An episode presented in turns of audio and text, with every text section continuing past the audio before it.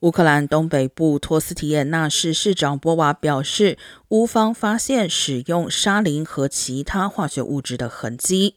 沙林是一种清澈无味的物质，归类为神经毒剂，被认为是已知化学战剂中毒性最大、作用最迅速的物质之一。乌克兰国家安全局目前正在处理此事，认为占领者可能想用这种化学物质攻击基辅或其他城市。